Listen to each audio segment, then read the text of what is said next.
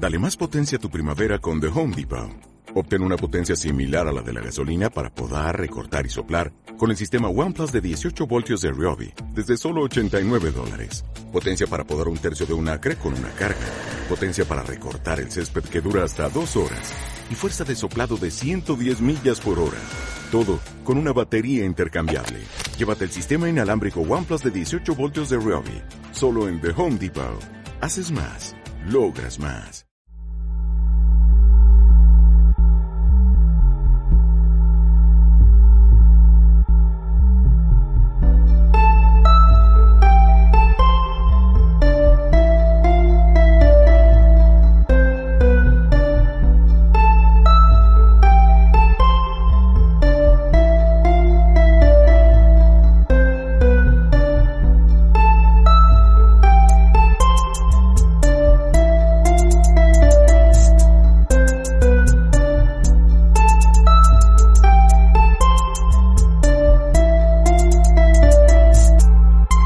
Presentamos Crónicas Malditas. Hace unos días vi una fotografía en Facebook muy bonita. En ella se veía un ave extendiendo sus alas y tapando a todas sus crías de la lluvia. Hay otras imágenes en las que se ve como la madre de las crías las defienden de ataques de animales mucho mayores.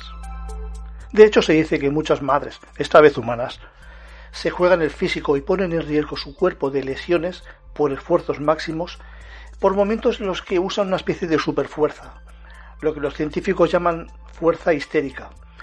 Y aquellos se refiere a aquellos momentos en los que adquieren una fuerza sobrehumana y son capaces de verdaderas heroicidades al ver a sus hijos en peligro. Creo que estamos de acuerdo si decimos que eso es lo normal. Pero hoy vamos a hablar de otro tipo de madres. Madres crueles, vengativas y que no dudan en hacer daño a sus propios hijos no solo en momentos de enajenación, sino también de forma premeditada y calculada. Unas veces por placer, otras como venganza hacia su pareja, otras para ganar dinero. En fin, debimos decir que estos casos son los muchísimos menos, afortunadamente, pero existen. Y hoy, en Crónicas Malditas, hablaremos del muy entrecomillado amor de madre. Comenzamos.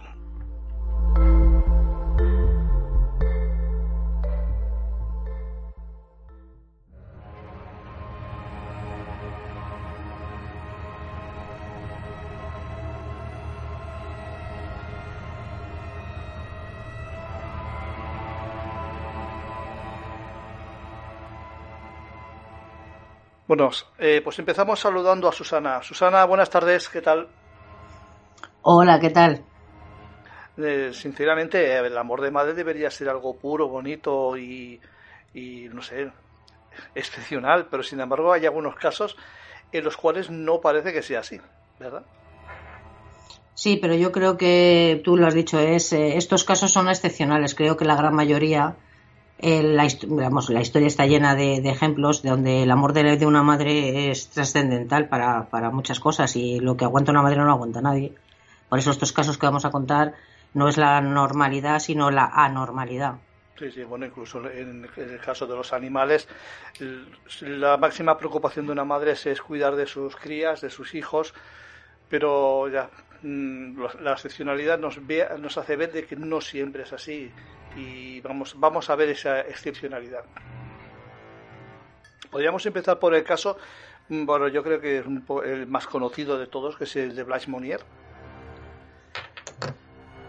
Eh, Blanche Monnier, era una, una joven, eh, de bueno, si veis las fotos, es una, una chica muy, muy guapa, pero desapareció en el año 1876 eh, pocos se preguntaron por ella y qué, ocurrió en, los 25 años, porque a los 25 años de desaparecer apareció, la encontraron en, su casa.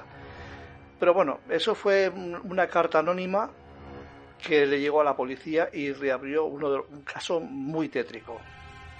Pues como decíamos, en el año 1876, Blanche Molière era una chica muy joven y muy atractiva, era una chica guapísima y tenía una vida social pues bastante activa y procedía de una buena familia de la aristocracia francesa.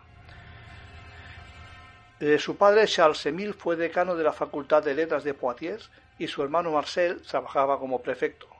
En definitiva, se trataba de una mujer bien situada, que por esos días conoció a un abogado arruinado y que, bueno, que le sacaba bastantes años y del que cayó terriblemente enamorada. Un día Monier desapareció sin dejar rastro. Su madre y su hermano lloraron su pérdida en público. Su padre moriría en el año 1882 y apenas tres años después el abogado que había enamorado a la joven. Eh, nadie parecía acordarse ya de la pequeña de los Monier, cuando el 23 de mayo de 1901 el fiscal general de París recibió una extraña carta en la que se podía leer lo siguiente. Señor fiscal general, tengo el honor de informarle de, un acontecimiento excepcionalmente serio. Me refiero a una solterona que está encerrada en la casa de la señora Monier, casi muerta de hambre y que ha sobrevivido sobre basura podrida durante los últimos 25 años. Es decir, sobre sus propios desechos. Esta carta, pues, eh, resultaba sorprendente y no se debía solamente a la, dura acusación que vertía, sino a, a que la familia Monier gozaba de una reputación intachable. La madre, que por aquel entonces tenía 75 años, había incluso recibido un galardón del Comité de Buenas Acciones por sus contribuciones a la ciudad y convivía pues pacíficamente con su hijo, con el prefecto, sin embargo, y por si acaso, la policía decidió visitar la casa de la aristócrata familia, donde comprobaran que todo lo que había leído no solo era cierto, sino que era mucho peor. En la segunda planta de la casa de los Monier, los investigadores encontraron una puerta cerrada con llave. Al abrirla, lo primero que percibieron fue un hedor insoportable. Una vez sus ojos se acostumbraron a la oscuridad, pudieron ver en un rincón de la estancia a una mujer malnutrida y sentada sobre una cama de paja. Por toda la habitación había restos de heces y de vómito. Tan pronto como entramos en la habitación vimos en la parte trasera de tumba de la cama su cabeza y su cuerpo, cubiertos con una manta repulsivamente sucia. Una mujer que el señor Marcel Monnier identificó como su hermana, la señora Blanche Monnier. Fue la declaración de uno de los testigos en el juicio oficiado por el juez de Dufresnel. La, la desafortunada mujer estaba, perdón, estaba tumbada completamente desnuda sobre un lecho de paja podrida. Todo a su alrededor formaba una especie de costra formada por excrementos, trozos de carne, verduras, pescado y pan podrido. También vimos cáscaras de, ostras y bichos corriendo por toda la cama. Cuando los policías intentaron hablar con ella, se limitó a gritar y a encogerse en su cama. Rápidamente, los agentes de la ley salieron de la habitación por el insoportable olor que había allí, para registrar el resto de las habitaciones. El comedor estaba todo bien amueblado, la cocina cuidada y la escalera limpia. Todo estaba en su sitio y en perfecto estado. La anciana señora Monier estaba ataviada con una bata de vestir decorada con cuadrados blancos y negros. En resumen, no podía ser la clase de mujer que rechazaba su cuidado personal. Ella no pudo evitar ser apresada rápidamente y que terminó confesando lo que había ocurrido. La mujer estaba preocupada porque su hija alternase con el anciano y fracasado comerciante, que podía poner en entredicho el honor de la familia. Decidió encerrarla en su cuarto hasta que lo rechazase, algo que no ocurrió en los últimos 25 años, ni siquiera después de la muerte del enamorado de la joven. Para entonces, Blanche ya había perdido la cabeza irremediablemente, tras pasar más de dos décadas sin ver la luz del sol. Pesaba solo 24 kilos, al haberse alimentado tan solo con los restos de comida que le, que le entregaba su madre, que apenas sobreviviría dos semanas más tras sufrir un ataque al corazón al ser detenida. El juicio que conmocionó a Francia arrancó el 11 de octubre. En él se declaró a Marcel cómplice de actos de violencia y condenado a 15 meses de prisión. Según su versión de los hechos, había intentado internar a Blanche en un manicomio, pero se había encontrado con la negativa de su madre, ya que a ello pondría entera de juicio su honor. Además añadía que la mujer podía haber abandonado la habitación cuando quisiera. En el proceso se puso de manifiesto que Blanche sufría una larga lista de problemas mentales que se agravaron con el tiempo, de la histeria anoréxica a la coprofilia, pasando por el exhibicionismo. Blanche sería enviada al Hospital Psiquiátrico de Bois, donde moriría en el año 1913, el mismo año que su hermano, que estaba retirado en una mansión de los Pirineos. Nadie sabe quién envió la carta, aunque entre otros candidatos se encuentran el propio Marcel como alguien relacionado con el personal de servicio de la casa. Una historia tremenda. Tremenda. Hombre, sí, pero yo te voy a decir una cosa. Dice, tenía una larga lista de, problemas mentales ya, pero ¿qué fue antes, el huevo o la gallina? Hombre, pero, eh, eh, claramente provocados por el hecho de que te estén, estés durante 25 años a oscuras, encerrado en una habitación con tu hablando claro con tu propia mierda con los restos de comida que le daban sin ninguna higiene cómo podía estar pero yo no puedo no puedo entender que la madre tuviera toda o sea que porque claro al principio dices tiene sentido no tiene sentido ninguno ni al principio ni al final pero metiéndonos en una mente enferma dices bueno la aparta ¿no? Como el, típico padre que cambia a su hijo o a su hija de colegio para que no esté con el chico o la chica con la que no quiere que se relacione con los, o con las amistades que no quiere, por, poner un ejemplo, ¿no?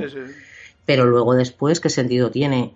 Mantener, y luego mantenerla en esas condiciones cuando eh, los mismos testigos están diciendo que el resto de la casa estaba impoluta. Quiere decir que era una mujer en plenas facultades. La madre, estoy hablando, en plenas facultades externas. ¿No? Que se ocupaba de su higiene y tal, y sin embargo la hija la tenía peor que un animal. ¿No tienes así un animal? Entonces, porque tú ahora mismo, por ejemplo, puedes mantenerla encerrada, pero no tiene mucho sentido el trato que le daba. O sea, eso denota, no sé, no soy psiquiatra, pero de ser algo más profundo de lo que parecía en un principio. Pobre mujer. Sí, pues la, tú imagínate, ya te digo, vivir una, una historia de estas y bueno, lo, lo, que tú dices, bueno, pues hasta cierto punto estamos hablando del año a finales del año 1800.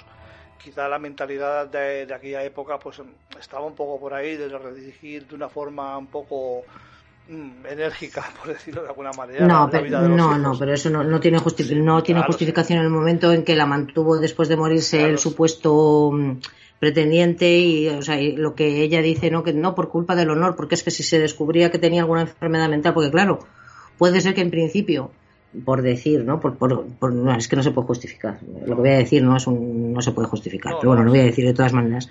Que puede ser, por ejemplo, que, que en principio la encerrara de forma normal, dentro de la que puede ser normal que te encierren, para evitar, eh, para quitarle de la cabeza que, que tuviera relaciones con esta persona que los padres no les parecía apropiado y que luego después ella desarrollara algún tipo de enfermedad mental que provocara el resto, pero no lo sé es más fácil pensar que todo se le, se le provocó a causa del encierro, no al revés, pero bueno. Yo a, lo que iba, a lo que iba era eso, que, bueno, que no sé hasta qué punto en aquel tiempo podía ser eh, normal, o entre comillas, el hecho de que guiaras de esa forma la vida de tu hijo o tu hija.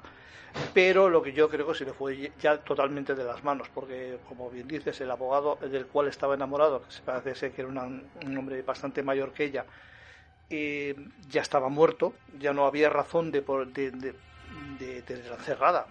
Lo que pasa es que era por cabezonería, porque ella, ella lo que quería es que repudiase a ese hombre.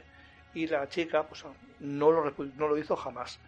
Y por eso, pues, por cabezonería, y por, por, una enfermedad mental de la madre, seguramente, por la madre, es que no, pues muy sana no podía estar. ¿y cómo, ¿Y cómo justificamos lo del hermano?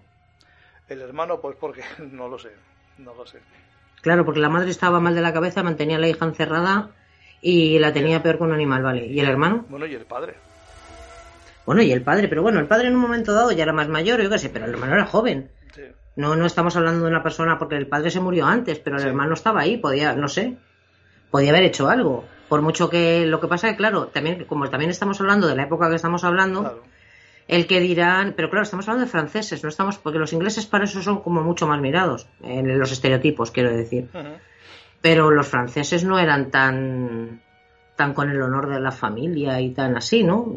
No sé. Pues parece, parece que sí.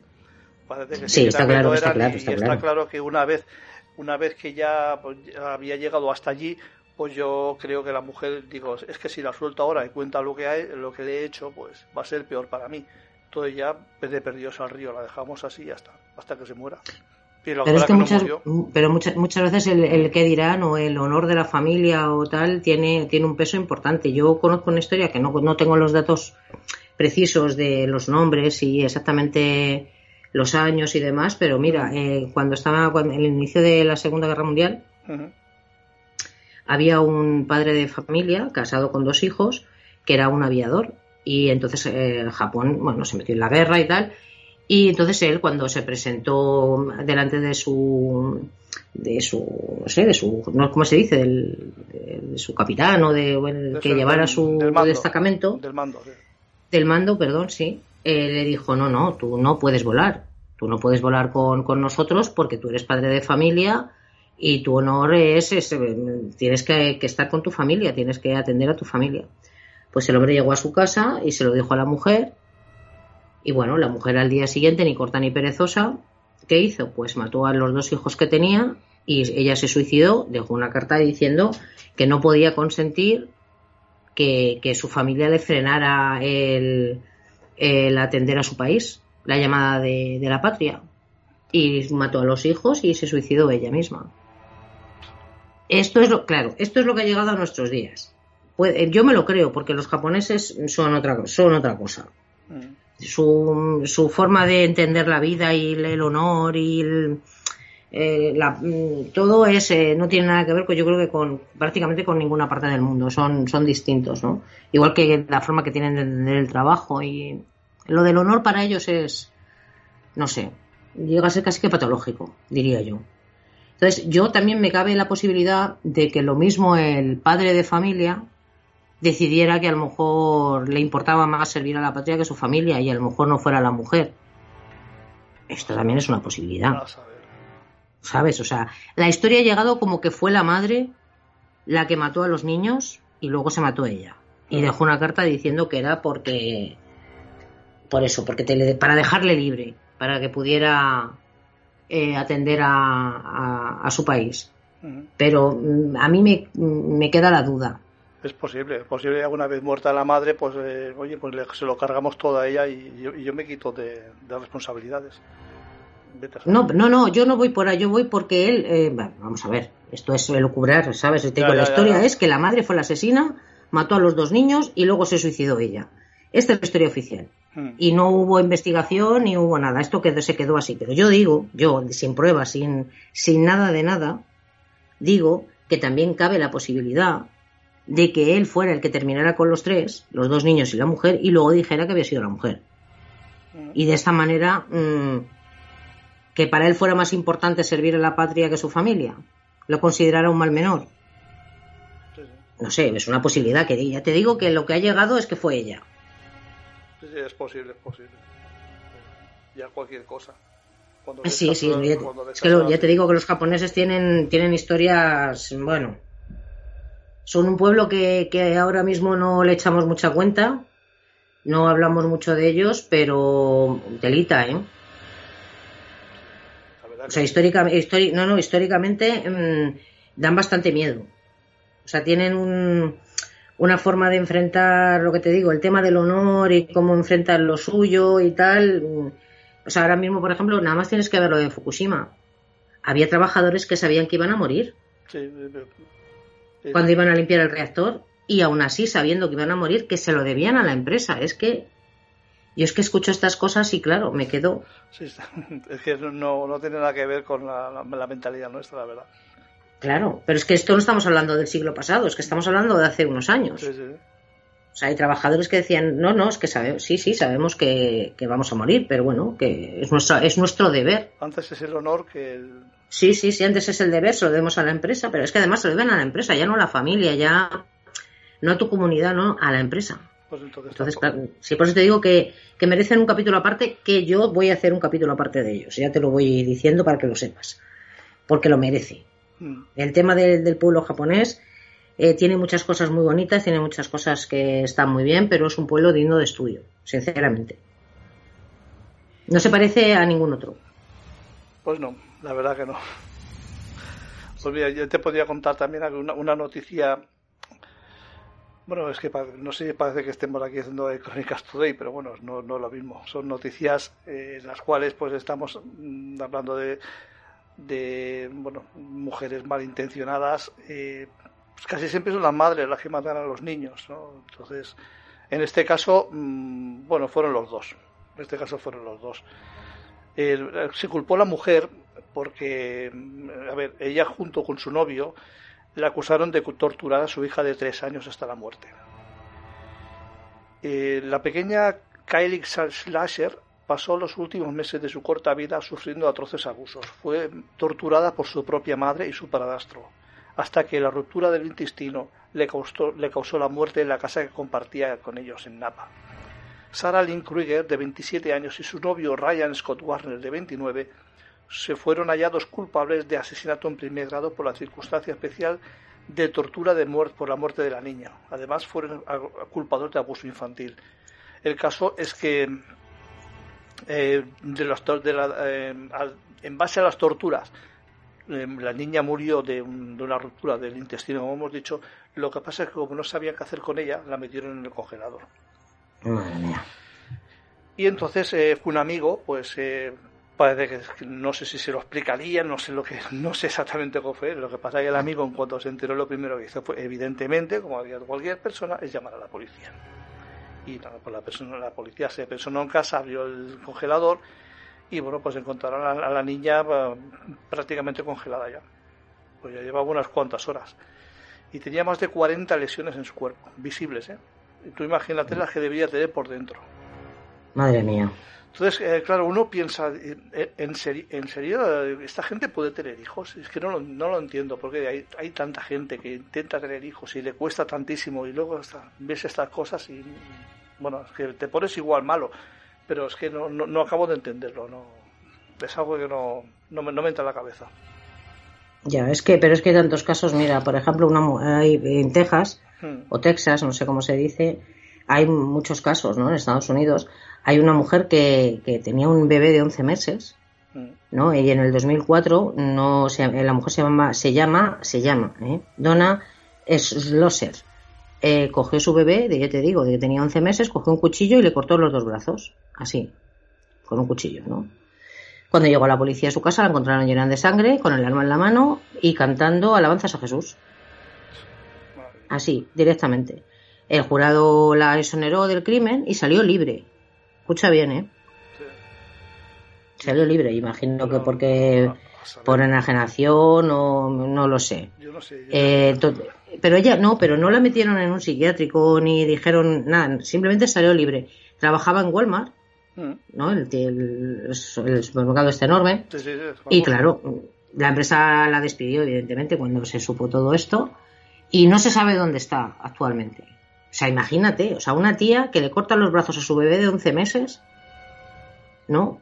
la encuentran cantando alabanzas a Jesús, la juzgan y no la encuentran culpable. Yo es que no, no, no. Pero que, se, le, ¿qué se le pasaría por la cabeza a este personaje? Claro, que, es que es absurdo. Bueno, y si te digo la, que la otra que metió a su bebé en el microondas, es que es de, o sea, es que parece, como tú dices, parece Crónicas Today. Pero esta mujer, eh, eh, eh también en, Estados Unidos, mm. el 2006 cogió su bebé de un mes y lo metió en el, lo metió en el horno, en el, bueno, en microondas, ¿no? Y le dio el botón. O sea, que no es decir lo no, no, es que lo, lo que vamos, lo, lo, quemó. Y fue, fue condenada, esta sí, esta sí fue condenada a cadena perpetua. Pero tampoco dieron explicaciones por qué ni por qué no se negó a contestar, ¿sabes? Simplemente se mantuvo, que imagino que por eso la condenarían a cadena perpetua. Porque a lo mejor no tenía una buena defensa o no lo sé. El caso es que, claro, que, ¿qué explicación le vas a dar a esto? ¿Una depresión posparto? Pues puede ser, pero anda que ni métodos que no sean meterlo en microondas. Joder, pero una depresión de posparto, a ver, no sé, no sé, yo no he tenido nunca ninguna depresión posparto, pero meter a tu hijo en el microondas, por bueno, te voy a decir una cosa, hay muchos ejemplos de... Los psiquiatras dicen que es eso, una depresión postparto que puede ocasionar que una madre le pueda hacer mm, muchas cosas al hijo, a sus hijos. Hay un, hay un caso aquí en España que te digo, no recuerdo ahora mismo exactamente el nombre de la mujer, pero bueno, te puedo decir más o menos los años y la ciudad, ¿no? Fue fue aquí en, León, en Valladolid, fue en Valladolid, ¿no? Y era una madre que tenía tenía cuatro hijos. Sí y estaba muy bien considerada en su pueblo. Todo el mundo decía que era muy buena mujer y que trataba muy bien a, sus hijos. No recuerdo si tenía tres y el que nació fue el cuarto o tenía cuatro y el que nació fue el quinto. Esto no, no lo sé, pero bueno, aún así tenía hijos anteriores a los que había tratado perfectamente.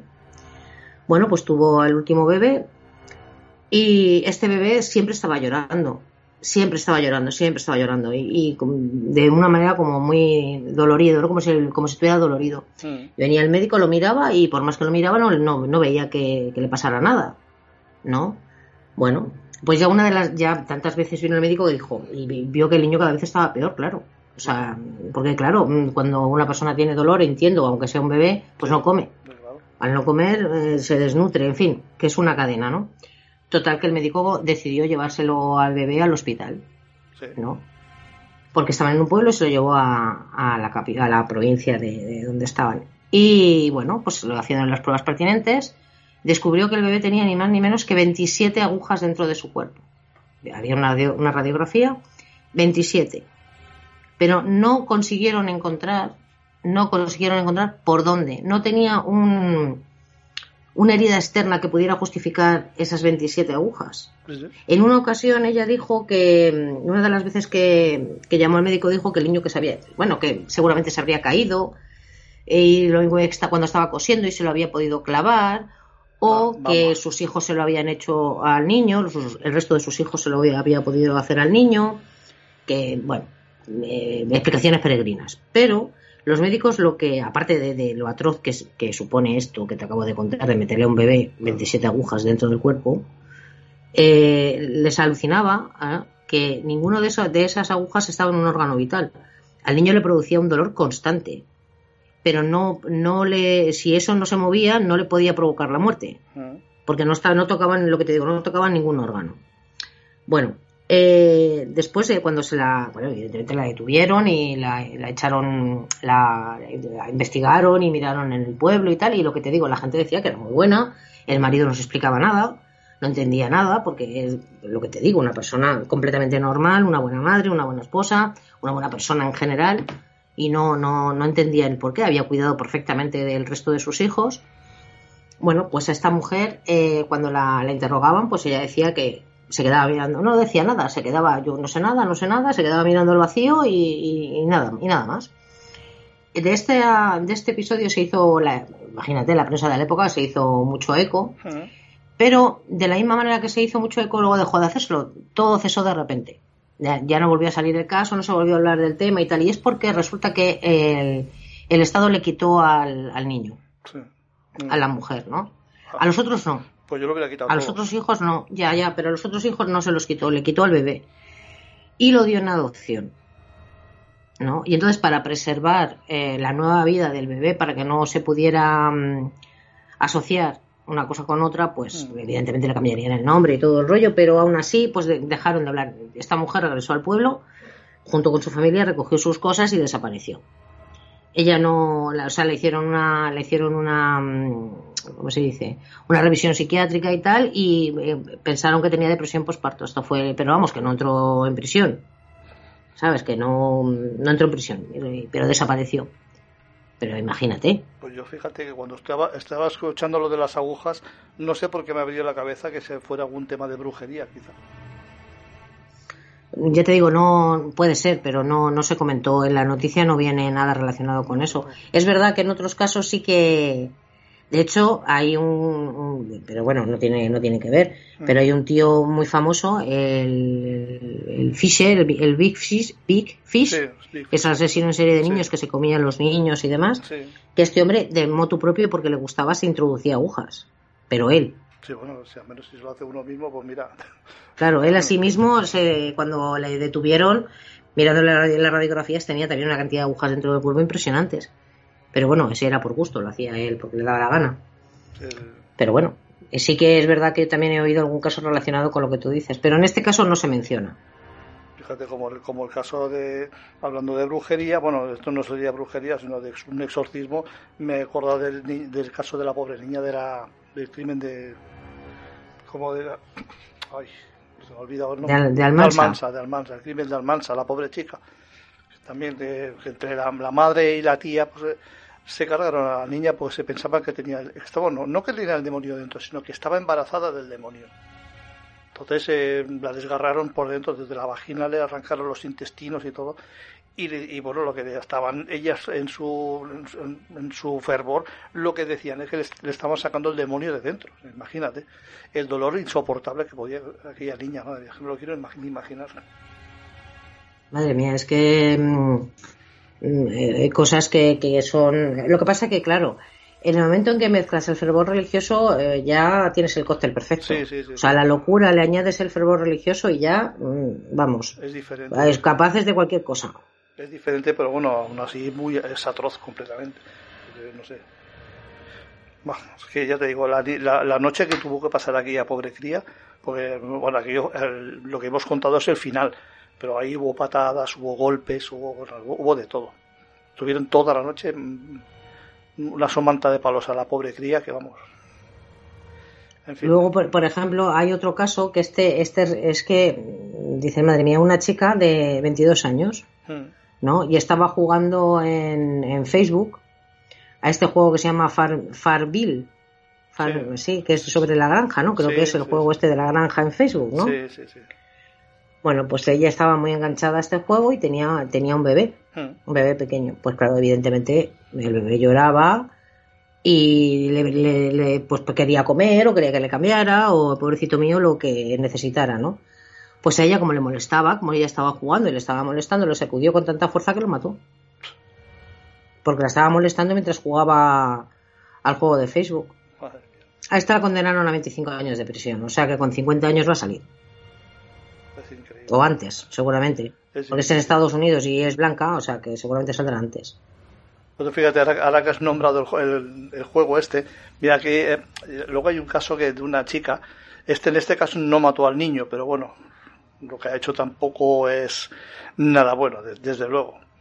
Pues resulta que esta chica pues eh, hacía, hacía fotografías y bueno, eh, y las, las, mandaba por la, la red social Snapchat, ¿no? Entonces eh, se ve que un hombre, pues al ver las fotos, pues le, pidió hacerse fotos más picantes, pues para masturbarse con ella. El caso es que, oh. que Kerry Harwood, pues decidió, pues oye, pues que era una, una, una empresa lucrativa, ¿no? Eso. Lo que pasa es que, claro, cuando se dio cuenta de que podía incluir a sus hijos en los vídeos pornográficos, pues el caso es que lo hizo. Y así pues tenía muchos más adeptos, tenía mucha, mucho más negocio y pues eh, resulta que la descubrieron precisamente por un juego, porque un amigo le pidió la cuenta de la, contraseña de, para usar su cuenta de Pokémon Go. No sé si sabes que el juego aquel que, sí, sí, buscando Pokémon por la calle.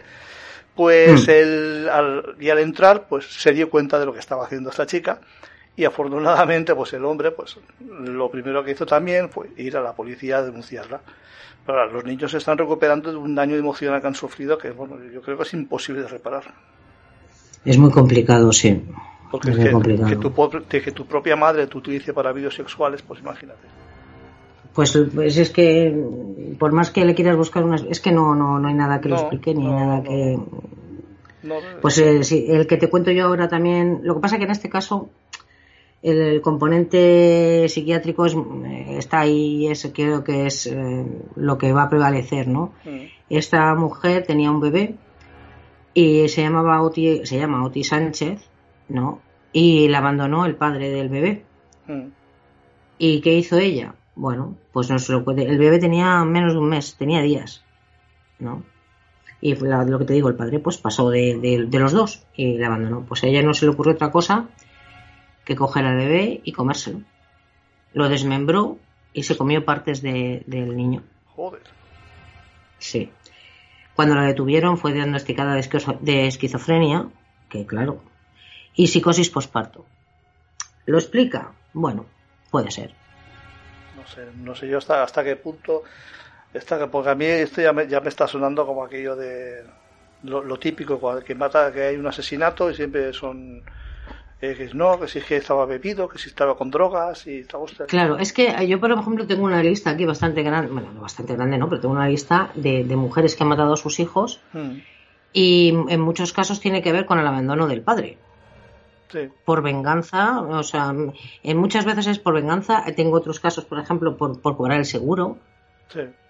¿Sabes? O sea, por este caso que, que, te acabo de contar ahora mismo de la, de la OTI de esta mujer que, se comió al niño, bueno, el niño tenía días y tiene mucho sentido la depresión posparto. O sea, le añades el, un parto complicado, si le añades al abandono, si encima ya tendría seguramente, no creo que la esquizofrenia le, le puede salir así de repente, pero imagino que algún antecedente habría en la familia o alguna cosa para que esté tan claro. No lo sé.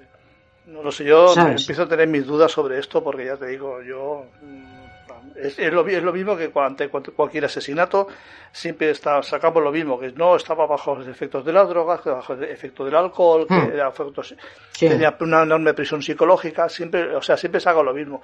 Yo creo, hombre, quiero creer que en algún caso puede suceder algo parecido, pero en tantos, yo me, yo me niego, me niego a creérmelo. Yo... Sí, no, no, eh, a ver, es que eso de es, es, intentar justificarlo, eh, no es otra claro, cosa. Claro, claro. Y es que muchas veces el mal está ahí, o sea, el mal existe per se eh, y ya está, gente mala y, y, busca hacer, por ejemplo, en el caso de que te voy a contar ahora, de esta es de una mujer mexicana, mm. ¿no? Que em, la conocían como la güera. ¿no? Es como viene la noticia, yo te digo, la llamaban así. Compró bidones de gasolina y mientras sus dos hijos, uno de 11 y otro de 15, estaban durmiendo, le, le echó gasolina a los cuerpos de los niños durmiendo y les prendió fuego. Pero vivos. Sí, sí, claro, vivos. Los niños eh, murieron por las quemaduras, o sea, les quemó directamente a ellos. O sea, no es que quemara la casa con ellos dentro o tal o cual, no, no. Eh, fue a por gasolina y les echó la gasolina a ellos directamente y mm. les prendió fuego.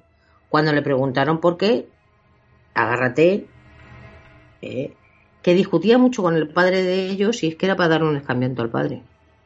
Mm. Y se quedó más ancha que pancha. Yo había oído eso al contrario, había contrario pues de... sí, al contrario en muchos casos. por ejemplo, padres que les han quitado la custodia a los niños y se ven frustrados que evidentemente tampoco tiene una explicación, ¿eh? que los niños no tienen absolutamente No, no, no, esto no se está justificando en ningún caso, pero, es verdad que, por desgracia eh, lo hacen, bueno, lo hacen, es más habitual eh, que lo haga un hombre que una mujer. De hecho, aquí en España, no me acuerdo en qué parte, hubo un caso que me llamó mucho la atención de un padre que tenía, eh, estaba separándose, tenía un niño pequeño. Te acordarás con nada que te diga cómo fue, te vas, te vas a acordar. Y entonces cuando se llevó al niño y cuando lo iba a traer, eh, la madre miraba por la ventana y él que sabía que la madre estaba mirando por la ventana, cogió, llevaba una furgoneta blanca con el niño dentro y delante de la madre se estampó con el coche contra una farola para, y explotó y murieron el padre y el niño y le vamos le dijo que era lo que iba a hacer para que ella lo viera. Incluso, esto ha pasado ahora seis o siete años una cosa así. el hombre este que el hombre este que los mató y luego que quemó a los niños en que también fue en España que se hizo muy famoso no me acuerdo sí o el de la radial igual. Que mató a las hijas con una radial que cada vez que lo piensas te ponen los pelos de punta. Pero bueno es lo que te digo en el caso de los hombres Mira, aquí en España eh, en dos minutos, en un segundo hemos dicho cuatro casos. Sí. Y eso sin, sin mirar, los que se te pones a mirar la lista, por desgracia, será bastante más larga. a ver, estamos hablando de casos de. Pero, eh, claro, de lo que no es lo normal, que son las madres. Mayormente de Estados Unidos, porque es donde hay más gente también, ¿no? Hay un montón de gente. Y no es habitual que sean las madres tampoco. Escúchame, yo no sé qué pasa en Estados Unidos, pero, pero ahora mismo de asesinos en serie y de casos, yo no sé si es que porque se investigan, vamos a decir, no sabemos si que si se investigan más, se publicitan más. Eso sí. O no lo sé, pero el caso es que la mayoría de los, o sea, un 70% de asesinos en serie están en Estados Unidos. Yo creo y el resto se dividen ahí un poco. Sudamérica también tiene una gran parte. ¿eh? Yo creo que son menos conocidos, pero están. Va un poco por ahí el tema. Yo creo que también tienen mucha más trascendencia lo, bueno, pues los vemos todos los días en televisión y aquí en España, bueno, pues si aquí lo que tenemos la, la, costumbre es cuando aparece un caso de estos, lo estamos sobresaturando en televisión, pero luego con el tiempo se va olvidando. Sin embargo, los casos eh, norteamericanos los solemos eh, mitificarlos, ¿no? Hombre, es que ahora mismo, por ejemplo, tienes el caso de Charles Manson, que ese hombre eh, era un manipulador, pero matar él de, su mano no mató, a nadie. No mató a nadie, ¿no? Y sin embargo, el asesino, el asesino, el asesino, bueno, sí, yo también le diría que es un asesino porque manipuló a otras personas para que lo hicieran. Mm, pero él no lo hizo. Pero es que luego tienes, te pones a mirar en otros asesinos mucho menos conocidos, por ejemplo en Sudamérica, y estamos hablando de que han matado 130, 150, 160, en, en un caso niñas, en otro gente que no. O sea, hay muchos asesinos en serie que no son conocidos, que no se ha hecho películas sobre ellos, que son muchísimo peores que a los que siempre los ponen en series y en películas norteamericanas. Por, eso te digo que es la publicidad que se dan a sí mismos. Sí, sí, sí, ¿eh? está claro. O, por ejemplo, el, el Chikatilo, este, este, era ruso. Este también era ciento y pico de, niños que mató. Y tampoco, bueno, no sé si se ha hecho alguna película de él, pero si se ha hecho, yo la verdad que ni me he enterado. Se habrá hecho, pero de estas que no tienen trascendencia. Es lo que te digo, es que los americanos en eso son muy buenos. Claro. Porque mira, mira la serie esta, por ejemplo, eh, tan famosa que hubo, me parece que es de Netflix. Eh, no sé si es de Netflix o de HBO, la de eh, Min Hunter. La mente del sí, la mente del asesino, ¿no? Que va como se inició lo del análisis de conducta del FBI, ¿no? Pues ¿a, qué, qué asesino refleja? Pues a los que todo el mundo conoce. Claro que a los que más conoce, ¿no? La gente que no estamos muy metidos en esto, conocer la referencia, pues eso, del camper, de, como dices tú, Chicatel, a estos. Pero los americanos eh, son las eh, más son son los que más conoces, porque no nos bombardean con ellos, claro. Sí, sí, sí. siempre sacan los mismos, pero sí que es verdad, y no solamente en América, en Sudamérica, en, Europa, hay por todos sitios. Por todos sitios. Sí, pero yo, pero yo sigo diciendo, creo que las estadísticas Mm. conociendo, o sea, sin, sin, hablar de que sean más o menos conocidos, que evidentemente son mil veces más conocidos los, norteamericanos, ¿no? Mm. Pero sin hablar de casos conocidos, eh, como que a lo mejor hay muchísimos más, a lo mejor en, Sudamérica hay menos, pero que han matado a mucha gente, ¿vale? Pero en, en, Norteamérica como que los que hay, aunque no hayan matado a mucha, a lo mejor estamos hablando mucha, uno ya es mucho, pero eh, cinco, seis, siete, ocho, ¿no? Pero son muchísimo más conocidos y hay muchísimos más. No sé si me explico lo que quiero decir. o sea, en Sudamérica, vamos a poner un ejemplo que no es real, ¿eh? Hay dos, y esos dos conocidos, que los han cogido, han matado entre los dos a 200 personas, que es una barbaridad. ¿No? Vale, pero hay dos. Pero en Estados Unidos hay 200 que han matado a cinco personas. ¿Me entiendes lo que digo? Sí, sí, sí. Bueno, también hay que contar de que ahí las armas están permitidas y es más fácil para ellos.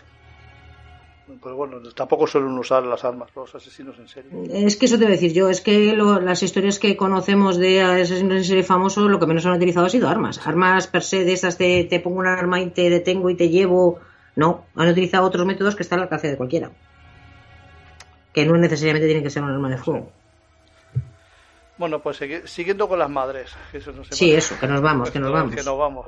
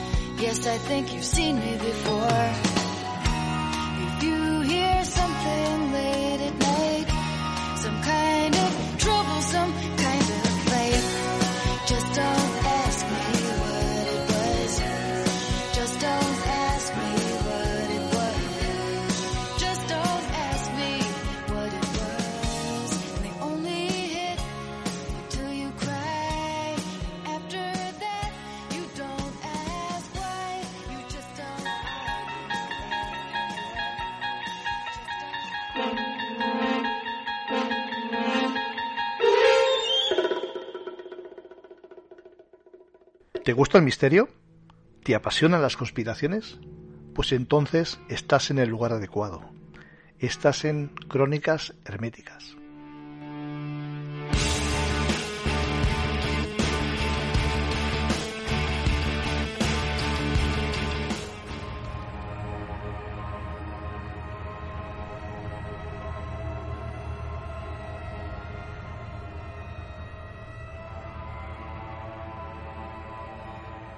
De- mira, por ejemplo, eh, Catherine Smith. Esta, bueno, es que esta, es que esta chica, mm, a ver, mató, al, mató hija- a su hija, pero resulta que es que estaba el, el pa- el padre delante. Entonces eh, estaba frustrada porque la niña no hacía más que llorar y llorar y estaba cansada, estaba muy estresada y en un momento de rabia la cogió y la, la estampó contra el suelo y le, le pe- le empezó a pisotearla hasta matarla. Uf. Y el padre pues se quedó mirando como, como, como estaba haciendo eso. Entonces ambos, ambos declararon que, que la niña pues sufrió un ataque y que le- la mataron accidentalmente cuando intentaban hacer una RCP. Bueno, mm, la verdad que los forenses no tuvieron que esforzarse mucho para probar el asesinato. Pero date cuenta, Mm. este, eh, ya no se trata de un momento de enajenación es de la madre, es que el padre lo está viendo y bueno, pues vale, pues cárgatela. Ya, Es es que que, claro, es que es compre- incomprensible. Claro, por eso te digo. Yo luego, por ejemplo, tengo aquí varios casos, ¿no? Que son más comprensibles dentro de lo incomprensible que puede ser matar a tus hijos, que Mm. se entienda lo que quiero decir. Por ejemplo, tienes a Susan Eubanks, ¿no? Que es una, era una, es una mujer británica que ejecutó a sus cuatro hijos, a los cuatro, de 14, 7, 6 y 4 años de edad. Les dio un tiro en la cabeza. Después se intentó suicidar con un tiro en el estómago, ¿no? Pero sobrevivió. Y cuando se enfrentó al juicio, eh, dijo que ella que era víctima de violencia de, en su casa. Bueno, puso mil excusas, pero no, no le valió. Todavía está esperando eh, que le digan qué va a pasar, ¿no? O sea, está en, la cárcel, tiene una sentencia, pero no es firme, pero sigue en la cárcel. Esto le ocurrió en el 97. Fíjate los años que han pasado y todavía no tiene una sentencia firme. En el 87, eh, una mujer norteamericana, Frances Newton, Asesinó a su marido y a sus hijos de 7 y, y 2 años. De 7 años y 2 años. ¿Vale? Culpó a mafiosos. Dijo, "Ah, han sido mafiosos que los han matado. Porque mi esposo les debía dinero. Pero luego, eh, investigando, se descubrió que ella, un par de días antes del crimen, había comprado seguros para toda la familia. O sea, que los había matado por dinero. Sí, sí. O sea, había matado a su, a su bebé de ni siquiera de dos años, porque tenía 21 meses, y a su niño de 7, y a su marido, pero bueno, eh, no es que no quite importancia, pero sus hijos parece como que son, no sé, y por dinero. ¿No? Evidente, esta sí que fue, esta sí, esta fue ejecutada en el 2005. La pusieron una inyección letal. ¿Sabes? Tal, Fue encontrada culpable y aquí no está. Aquí no se andan con tantas tal. Bueno, hay gente que ha esperado más tiempo, pero en su caso no. Enseguida. Enseguida la. Vamos, le pusieron la inyección. Sí, sí, Y que has dicho cuatro hijos. No, eh, no, esta tenía dos. La anterior, la que, la que todavía está esperando a ver qué le dicen, pero sigue en prisión, esa mató a los cuatro. Mm. ¿no? Y no mató al marido, mató a los cuatro hijos. Y ella intentó suicidarse. Y dijo que lo había hecho, lo que pasa es que esta les pegó un tiro en la cabeza. La, o sea, la anterior era británica y esta segunda que te digo era norteamericana, pero la primera le pegó un- a los cuatro hijos, les pegó un tiro en la cabeza. Y ella se int- intentó pegar un tiro en el estómago. Vamos, se lo intentó pegar, no que se lo pegó, pero sobrevivió. ¿no? Y entonces cuando llegó al juicio, pues ella explicó que lo había hecho pues como para salirse de la vida que llevaba porque tenía eh, sufría mucho porque el marido la tenía violencia de género y tal, pero bueno, no no la lo que te digo, no la condenan, no tiene una condena a muerte porque está en Estados Unidos también, no tiene una condena a muerte, Mm. está a la espera. Todavía no sea, sigue en prisión, pero no, como que eh, imagino yo que será por una cuestión de que habrán sacado más cosas o estarán, habrá apelaciones o llámalo X, porque eso no lo explica la noticia. Nada más dice que está a la espera. Y la siguiente que te he contado, que, que se llama Francis Newton, esta sí, esta mató a sus dos hijos y al marido. Pero esta fue por dinero, Mm. directamente. Y esta sí, a esta le pusieron la inyección letal. ¿Sabes? Pues eh, no, yo te lo, te lo preguntaba porque es que, claro, ahí hay una, una mujer que se llamaba Mari, Maribeth Tinning, Maribeth Tinning, que tenía el síndrome de Munchausen. Ahí, Ah, eso pues, ya es peor, ¿ves? Es sí. que esos casos son muy... Es, es un momento en que encuentran el apoyo de sus familiares y los amigos. Es, es como una especie de adicción para ellos, ¿no? Y si para Sí. ello tiene que seguir engendrando y matando, lo harán. Esta mujer eh, mató a nueve de sus hijos Madre mía. Con una almohada, asfixiándolos con una almohada. Uno detrás de otro. Era. A ver, no sé hasta qué punto también uno, uno en casa no puede sospechar de cualquier cosa si se te mueren nueve hijos. Hombre, la estadística dice que eso no puede ser. Hombre, es que. O, sí, o no es que no puede ser, pero que hay eh, otra variable, como dirían los matemáticos, ¿no? Sí, sí, sí, no, no, pero es que claro, eh, ya te digo, en- en- es en casa nadie se da cuenta de esto. Es, es, posible que, que- que en, casa se te mueran nueve hijos, porque son nueve. Ya, ya. y, nadie que- se, y, nadie se y nadie se dé cuenta. Yo Sí, sí, sí. Y encima, bueno, me morían todos igual. Supongo yo que no- es que no sé si no sé, los mataría y los ahogaría con la almohada y luego, no sé. Pero era por, más que nada porque tenía una adicción a que luego la familia la apoyara, la arropara y la, y la cuidara a ella. Es, es, es algo terrible. Pero es que ese síndrome es algo terrible. Por ejemplo, este, esto, este caso que tú acabas de contar, dices, bueno, pues eh, los mató y ya. Mm, Pero ¿y, y los que les hacen sufrir durante años? sí. Por- para que la necesiten, para poder estar, hasta que los médicos dan, lo descubren, lo que puede llegar a sufrir eh, esas criaturas. O bueno, eh, criaturas o, o familiares, pero en este caso que hablamos de los hijos, ¿no? O sea, hay, hay mucha documentación sobre ese síndrome, mucha, mucha, mucha. La verdad es que es un síndrome que da un poco de miedo. Que sí. No sé, había otro, había otro caso por aquí de una mujer que estaba envenen- eh, los, las iba envenenando a las niñas. Madre mía, es que tela. Las iba envenenando poco a poco y era, era más que nada para eso, porque tenía el síndrome este de Munchausen y para ella era, in- era imprescindible que tuvi- tuviera toda la familia encima para, para que la arropara. Y entonces, ya te digo, su, su, toda su obsesión era, era cargarse a los niños. Y lo, bueno, en este caso, pues los tenía, los tenía, las- los iba envenenando. Yo, yo te digo una cosa, en otros países eh, se puede, porque ya te digo que hay mucha literatura al respecto y tal, pero aquí en España es dificilísimo demostrar un síndrome ante la ley. Mm, Es muy difícil demostrar un síndrome de Munchausen. Porque eh, aunque está reconocido, o sea, está reconocido, eh, es muy complicado. Porque claro, no, no, eh, son personas que en un momento dado eh, hacen, medican de más, o sea, no, cuando en casos no eh, como este que tú has contado, coño, matas a nueve niños, eh, es lo que te digo. sí, sí, sí. Cualquier médico dice aquí pasa algo. ¿no? Cualquier familiar debería de pensar aquí pasa algo, porque no estamos en, en- si estamos en el tercer mundo, pues eh, bueno, la estadística por desgracia dice que si tienes cinco hijos, si te sobrevive, te sobrevive uno, pues es por suerte. Pero en una, en- en, eh, aquí en Occidente es más complicado que, que tengas nueve hijos y te mueran los nueve. Estamos hablando del año 65, ¿eh? tampoco estamos hablando de... Pero ¿de- de ¿en qué país? más- Porque claro, el año 65 en España no es el año 65 en Estados Unidos eh, te lo digo. o en, o en Francia. Te lo digo, eso está, está en Estados Unidos, era. Claro, o sea, es que nada que ver. O sea, nosotros estábamos muy atrasados, pero ellos ya estaban, comparando Unidos. con nosotros, estaban mucho más adelantados. Sí. Y, la, y la que te he dicho, la que enferma- la que envenenaba a, la- a la- a las- a los, a los hijos, era Hopi Barra, y esta mujer, eh, bueno, mm, llegó a fingir que tenía cáncer y otras enfermedades. ¿eh? De- Ya ves. Entonces la mujer creó un blog porque que recibió muchos elogios en el que hablaba sobre sus enfermedades y la constante lucha que llevaba a cabo. Cuando la atención que recibía a través del blog no era suficiente, fue cuando decidió envenenar a sus hijos. Primero era ella misma, ¿eh? Ella, ella, era- Mm. Ella fingía que tenía cáncer y otras enfermedades. Entonces en un blog pues la gente la, la apoyaba, que la, la animaba, a eso la llenaba mucho, pero llegó un momento que no era suficiente, entonces decidió envenenar a los hijos.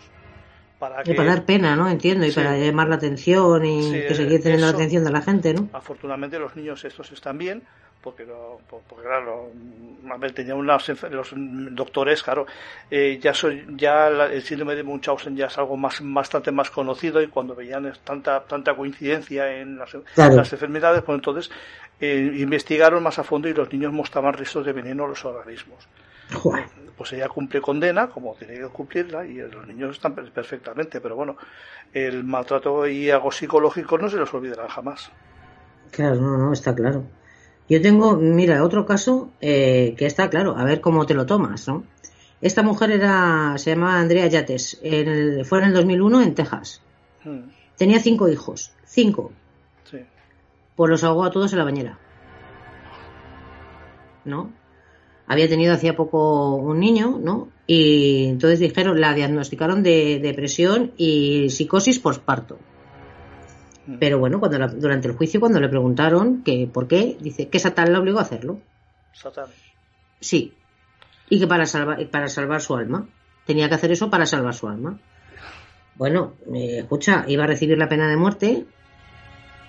¿No? Consiguió que se la declarara loca. Y ahora mismo está en un hospital psiquiátrico. Esas cosas a mí me, me, me enervan, ¿no?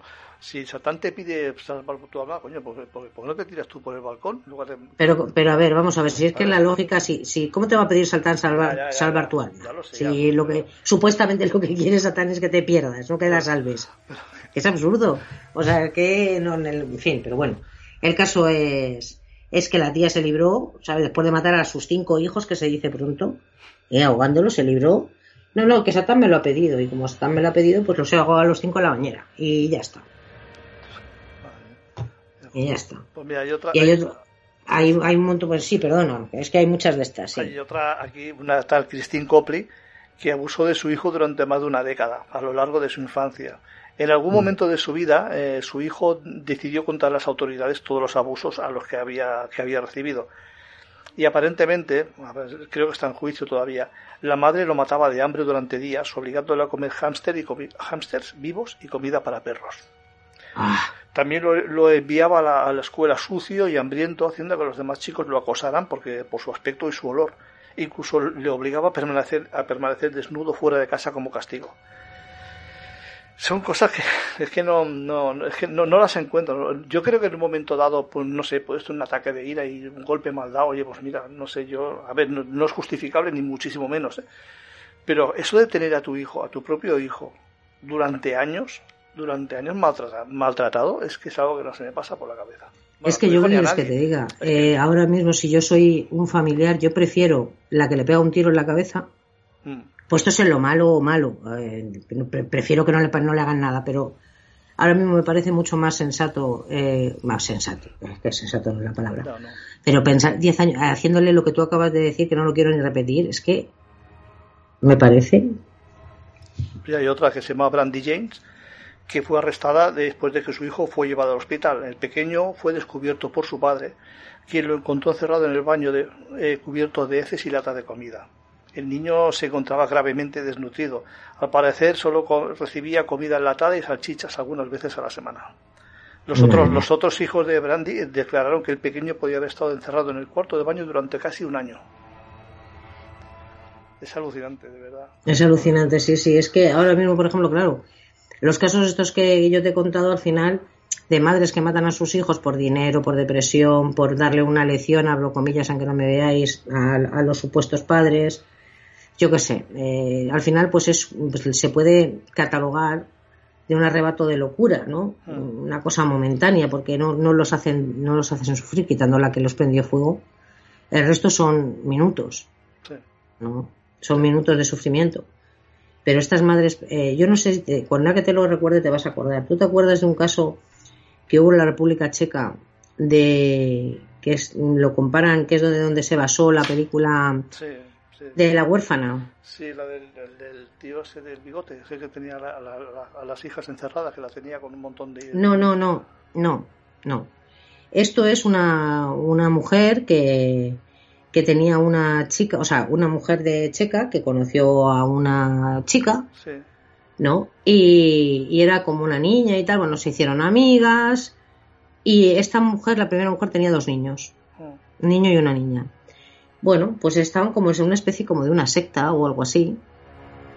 Y, y bueno, a, a los niños los, los torturaron, los metían en jaulas, eh, lo tenían grabado y se, todo se supo, la historia es muy larga, no la voy a contar ahora porque da para una mini crónica y lo haremos porque la merece. El caso se, se pudo se pudo saber porque eh, tenían un, un, un vigila- un vi- de estos de los bebés, no sé cómo se llama, sí, un intercomunicador o Ahora me suena, Bueno. me suena. Cuando he dicho lo de las jaulas me ha sonado.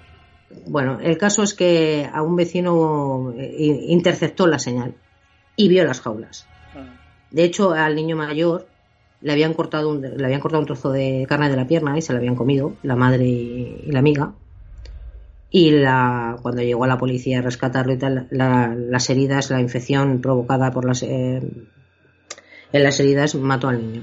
Y luego después la niña no me acuerdo ahora mismo si murió o no, pero el niño murió seguro. La madre fue detenida y la amiga desapareció.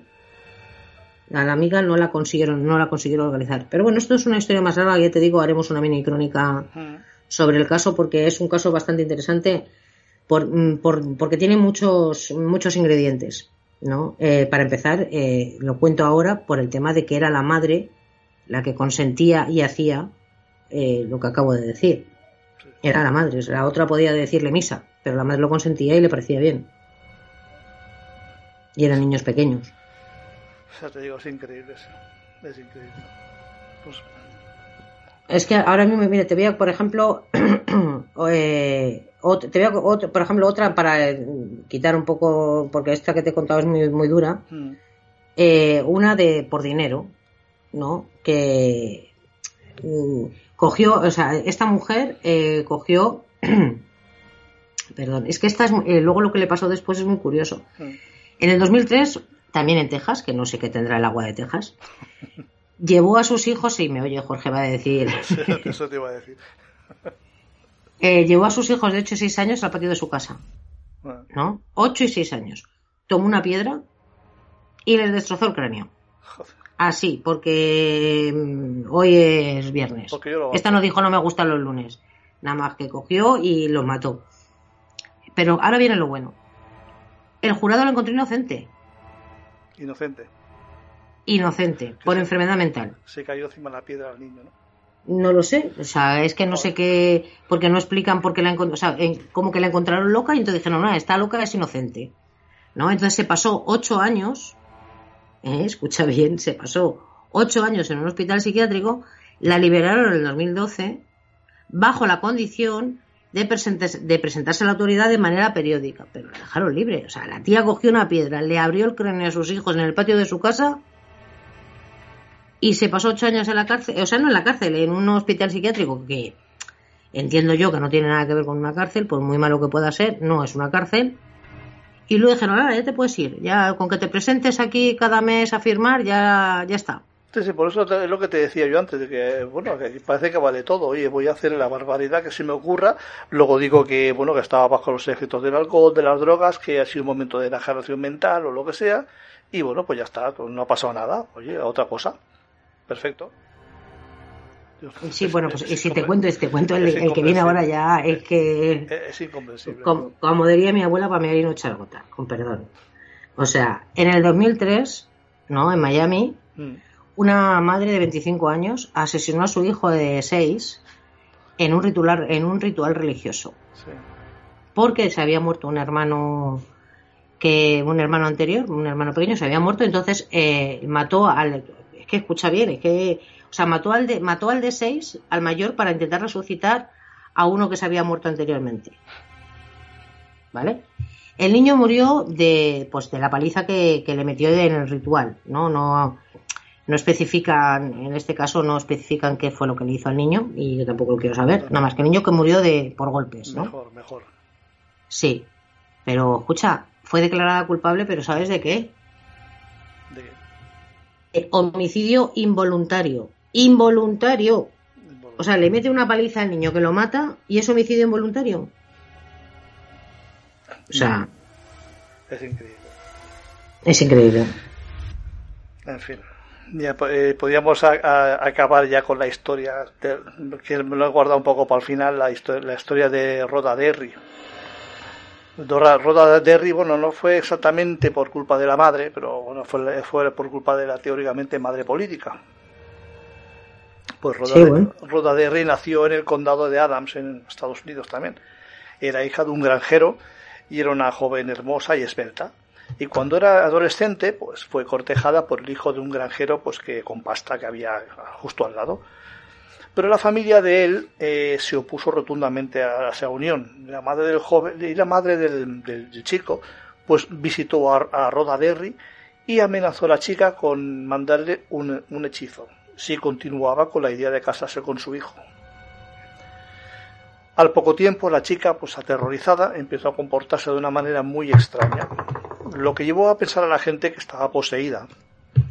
Rhoda fue cuidada por sus familiares por, por poco tiempo.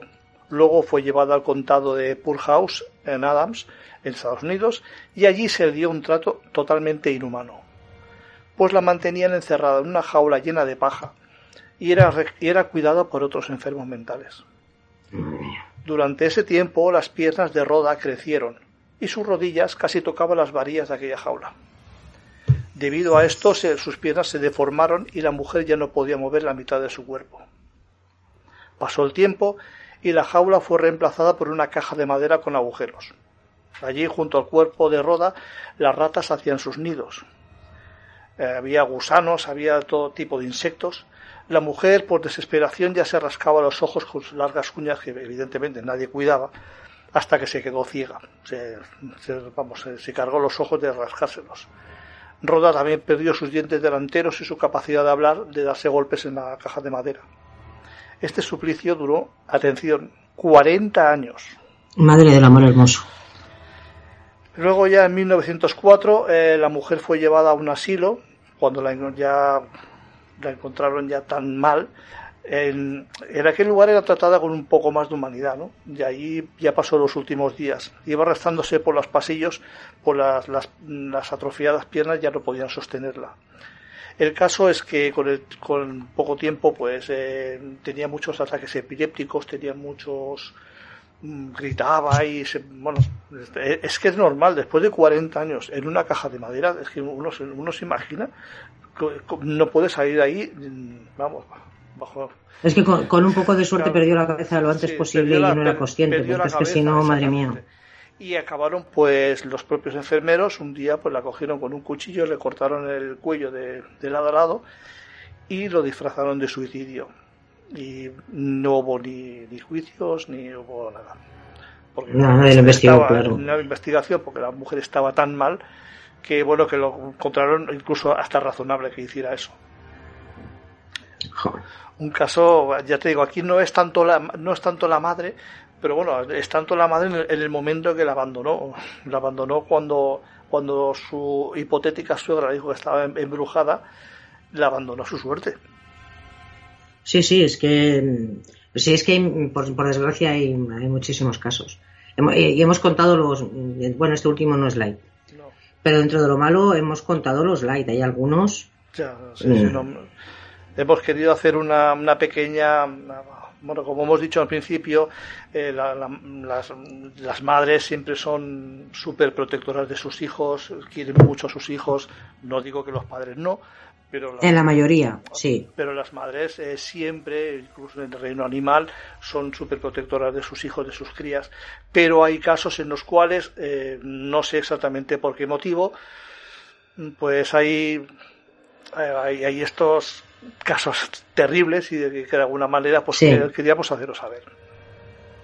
Sí, bueno, por, por, por cambiar un poco también de, de registro, Sí. no todo va a ser misterio, aunque esto sí es un misterio también, si lo, lo, lo piensas. Claro que es un misterio, porque No. a veces eh, determinamos el misterio, que el misterio es eh, hablar de fantasmas, hablar de espíritus, pero el misterio también es, el, eh, lo, como hemos dicho, el, eh, ese misterio insondable, el por qué una madre que teóricamente tiene que tener en la cabeza un, un, un, esto de protección a su hijo, pues acaba matándolo a veces pues de la forma más ruin. No, ya Sí. no digo, ya no digo que sea un accidente, que se te puede, puede caerse el niño, puede no ser un momento de arrebato, igual que no es justificable tampoco, evidentemente, pero igual le das un golpe y te lo cargas, yo qué sé. Pero Es que ahora mismo, por ejemplo, el caso que te he contado de la niña que estaba jugando y le meneó al, al bebé, hmm, no, no es comparable, aunque esté fatal y no se justifica, no es comparable con, con coger a tu hijo y prenderle fuego con Claro, gasolina. Claro, claro, es que a eso veníamos, ¿no? Que no evidentemente no justificamos absolutamente nada. Por supuesto. esto. Nada, ¿eh? Nada. Lo, que- lo único que podemos decir es que hay- en algunos casos encuentras una pequeña, un pequeño resquicio de explicación en el cual, pues bueno, has podido tener mala suerte, se te ha podido caer, se te ha podido dar un golpe involuntario, porque estas cosas pasan, pero claro, cuando empiezas a tener a tu hijo X tiempo torturándolo y haciéndole, mm, o como hemos dicho en algunos de los casos, matándolos con almohadas, matándolos con inyecciones, clavándoles agujas, esa, esa, esa crueldad, Comiéndotelos. es- exactamente, eso, esa crueldad eh, de esas mujeres, es para mí es un misterio. Hombre, es que para mí eso es el mal. El mal en mayúsculas. O sea, ese es el misterio, porque eso es el mal. sí. Porque tú puedes justificar como tú estás. Justificar no. Tú puedes decir, bueno, esta mujer le ha pegado un tiro al bebé para que, porque no quiere, su- no no quiere que sufra y después se suicida ella. No se justifica como tú dices, ni como yo también digo, pero bueno. Pero lo que te he contado, por ejemplo, de, de la mujer de la madre checa, Mm, eh, meterlas en jaula y, y comerse un trozo y, y tenerlos ahí o, la- o lo que has, lo último que has contado. En fin, es que lo mires por donde lo mires, es el mal con mayúsculas. sí. Porque la persona que te tiene que proteger es quien más te, te, te hace daño, ¿no? Por eso. Bueno, pues lo dejamos aquí, Susana. Eh, como Sí. siempre, ha sido un placer y bueno, Igualmente. nos vemos en pocos días. Hasta- De acuerdo. Hasta luego. Adiós.